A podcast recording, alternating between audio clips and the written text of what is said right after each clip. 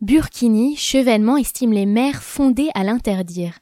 Jean-Pierre Chevènement, pressenti pour prendre la direction de la Fondation pour l'Islam de France, s'est dit lundi favorable à une liberté de tenue à la plage, mais estimé que les maires sont fondés à interdire le burkini en cas de nécessité d'ordre public. Les gens sont libres de prendre leur bain costumé ou non. Ma position, c'est la liberté, sauf nécessité d'ordre public. Quand il y a la possibilité de heurts, comme il a pu s'en produire à Cisco en Corse, le maire de Cisco, comme le maire de Cannes, sont fondés à prendre des arrêtés. Ça fait partie des pouvoirs des maires qui sont chargés d'assurer la tranquillité publique, a déclaré l'ancien ministre de l'Intérieur sur Europe 1. Il ne faut pas flatter les communautarismes, il faut plus d'amitié civique, a-t-il ajouté.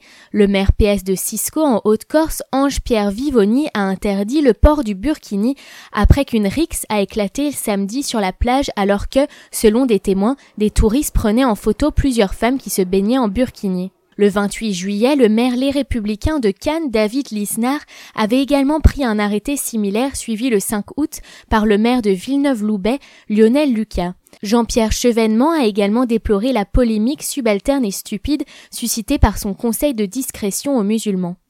On a demandé aux catholiques, aux juifs, aux protestants de faire preuve aussi d'une certaine discrétion, parce que dans l'espace public, c'est l'argumentation raisonnée qui l'emporte, a-t-il affirmé.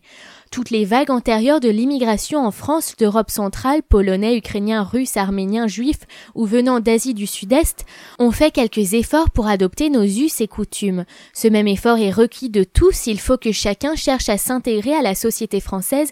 L'intégration n'est pas un gros mot, ça veut dire avoir accès aux codes sociaux qui permettent l'exercice des libertés, a-t-il poursuivi. L'identité française est mouvante, elle s'enrichit de leurs apports des immigrés, mais eux-mêmes et chacun doit faire un effort pour que, dans le cadre de la République laïque, ce soit la paix civile qui l'emporte.